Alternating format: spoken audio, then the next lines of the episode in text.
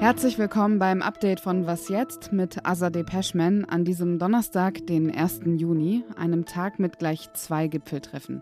In Moldau kommt die Europäische Politische Gemeinschaft zusammen und in Oslo die NATO-Außenministerin. Beides steht auch im Zeichen des russischen Angriffskriegs. So auch Thema 3 dieser Folge. Wir sprechen über die Raketenangriffe auf Kiew. Der Redaktionsschluss für diesen Podcast ist 16 Uhr. Im Oktober vergangenen Jahres fand das allererste Treffen der Europäischen Politischen Gemeinschaft statt. Wenn Ihnen diese Institution nichts sagt, dann liegt das nahe. Sie ist nämlich relativ neu. Die Idee geht auf Frankreichs Präsident Emmanuel Macron zurück. Der wollte einen Rahmen schaffen, um mit möglichst vielen Ländern über die Sicherheit des europäischen Kontinents zu beraten. Diese neue Institution ist größer als die Europäische Union mit ihren 27 Mitgliedern. In Moldau findet heute das zweite Treffen der Europäischen Politischen Gemeinschaft statt. Dort sind heute Regierungschefinnen von 46 Ländern zusammengekommen. Über Sinn und Zweck dieser Institution spreche ich mit unserem Frankreich-Korrespondenten Matthias Krupper. Hallo Matthias. Hallo, grüße dich. Die Europäische Politische Gemeinschaft ist ein sehr informeller Rahmen. Es wird heute in Moldau nichts entschieden. Was bringt dieses Treffen dann überhaupt?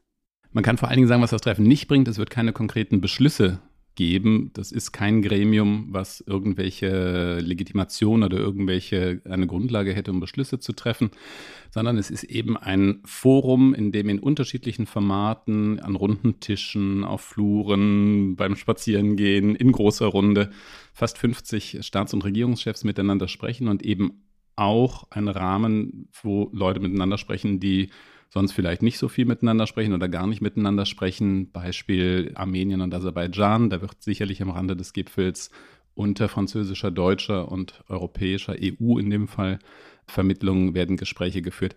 Also es geht tatsächlich das Informelle, was dieser Club hat, das ist das, was ihn auch eigentlich ausmachen soll. Trotz des informellen Rahmens ist aber auffällig, dass bei diesem Treffen die Länder anwesend sind, die der EU beitreten wollen. Ist die Europäische Politische Gemeinschaft für Staaten wie Moldau oder Albanien eine Möglichkeit, den Beitrittsprozess zu beschleunigen? Das glaube ich nicht. Das war am Anfang ein bisschen der Verdacht, also beziehungsweise es war umgekehrt der Verdacht. Als Macron das vorgeschlagen hat im vergangenen Jahr, hatten die Länder, die du genannt hast und insbesondere die Länder des westlichen Balkans, so ein bisschen Sorge, sie werden da auf ein anderes Gleis geschoben und äh, der ganze EU-Beitritt und wird noch weiter auf die lange Bank geschoben. Ich glaube, die beiden Dinge haben nichts miteinander zu tun. Das hat man versucht, auch eigentlich in den letzten Monaten relativ klar auseinanderzuhalten. Es ist auf jeden Fall eine politische Aufwertung natürlich für diese Länder, namentlich für Moldau, ein kleines, sehr armes Land, was schon alleine logistisch einen solchen Gipfel eigentlich nicht veranstalten kann. Mit viel Hilfe und viel Unterstützung veranstaltet es ihn jetzt doch. Also es ist eine Aufwertung, aber es hat mit dem EU-Beitrittsprozess eigentlich nichts zu tun. In deiner Kolumne schreibst du, die europäische politische Gemeinschaft ist ein Experiment mit offenem Ausgang.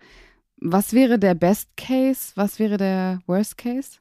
Der Worst Case ist, wenn das Ganze halt wirklich nur eine Quatschbude äh, bleibt, eine Quatschbude wird, muss man vielleicht genauer sagen, von der am Ende niemand was hat und irgendwann kommen dann halt nicht mehr die Staats- und Regierungschefs, sondern nur noch die Stellvertreter oder die dritte Reihe und dann ist die Sache sicherlich tot. Der beste Fall ist, glaube ich, dass es eben ausgelöst durch den russischen Angriff auf die Ukraine, ein Forum, eine Plattform gibt, in der das größere Europa, das, größere, das Europa, was größer ist, was umfassender ist als die EU, das sieht man ja daran, dass die Teilnehmerzahl fast doppelt so groß ist wie EU-Mitgliedsländer. Es sind eben Länder wie Großbritannien, das liegt ja auf der Hand, dass die europäische Sicherheit nicht ohne Großbritannien zu gewährleisten ist oder über die europäische Sicherheit zu sprechen ist.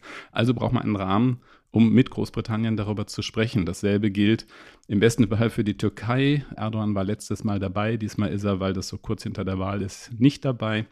Aber so gilt das eben für viele Teilnehmer. Also der beste Fall ist, es ist eine Plattform, die sich etabliert, wo alle gerne auch hinkommen und wo man sich trifft in einem informellen Rahmen, um dann die Grundlage zu schaffen, sicherlich auch für Beschlüsse, Verständigungen, Beispiel Armenien, Aserbaidschan, aber eben auch andere Fälle. Danke dir, Matthias. Gerne. Und die Kolumne von Matthias Kruper zur Europäischen Politischen Gemeinschaft verlinken wir in den Show Notes. In der norwegischen Hauptstadt Oslo treffen sich heute die NATO-Außenministerinnen. Am Rande des Treffens äußerte sich Außenministerin Annalena Baerbock zur Diskussion um einen schnellen Beitritt der Ukraine.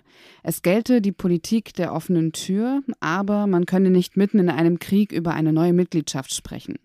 Der ukrainische Präsident Volodymyr Zelensky hat Sicherheitsgarantien für sein Land verlangt und erneut zu einer Aufnahme in die NATO gedrängt.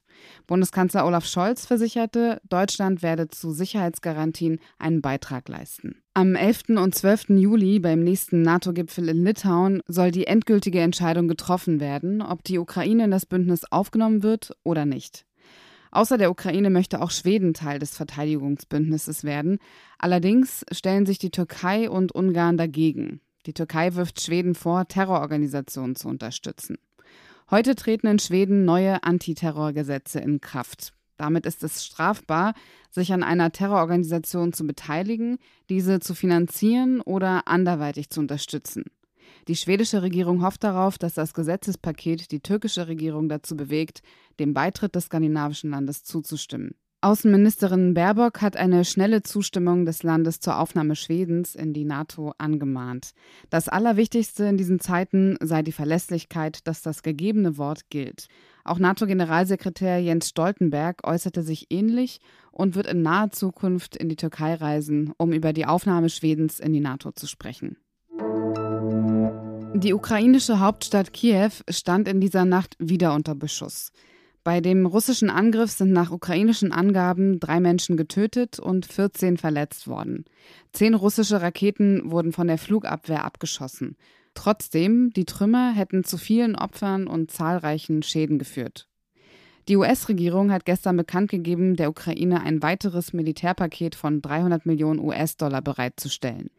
Die Hilfe umfasst unter anderem Munition für diverse Waffensysteme, die die USA bereits an die Ukraine geliefert haben. In dem Hilfspaket sind auch unbemannte Waffensysteme enthalten. Auch Bundeskanzler Olaf Scholz hat betont, wie wichtig die deutsche Unterstützung der Ukraine mit Flugabwehrsystemen ist. Gerade jetzt, wo es so viele Angriffe mit Raketen, mit Flugzeugen, mit Marschflugkörpern seitens der Russischen Föderation gäbe.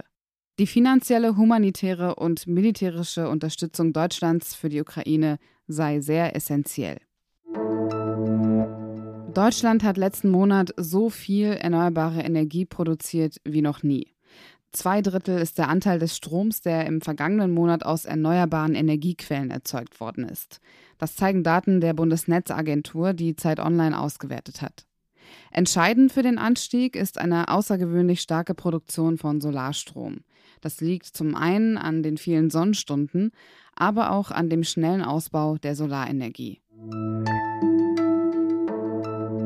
Was noch? Mit dem Achtung, ich spreche jetzt Anführungsstriche mit, richtigen Pass läuft es in der Regel so. Man kommt in einem anderen Land an und bekommt recht einfach ein Touristenvisum in den Pass gestempelt. Manchmal kostet das auch was. Auf Bali bekommt man ab jetzt aber nicht nur ein Visum, sondern auch gleich direkt Benimmregeln in den Pass getackert. Dort stehen unter anderem Kleiderregeln drin, die für heilige Wahrzeichen und Stätten gelten, wie Tempel oder die heiligen Banyan-Bäume. Man darf weder seinen Müll dort liegen lassen, noch die heiligen Bauwerke besteigen und dort Nacktfotos machen.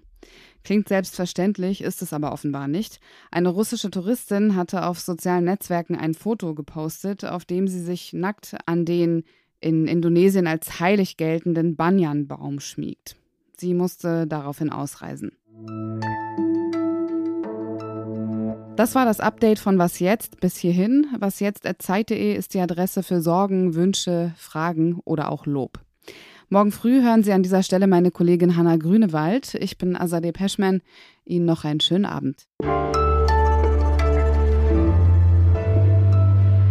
Das Treffen, was das Treffen genau bringt, äh, im, ich setze direkt neu an.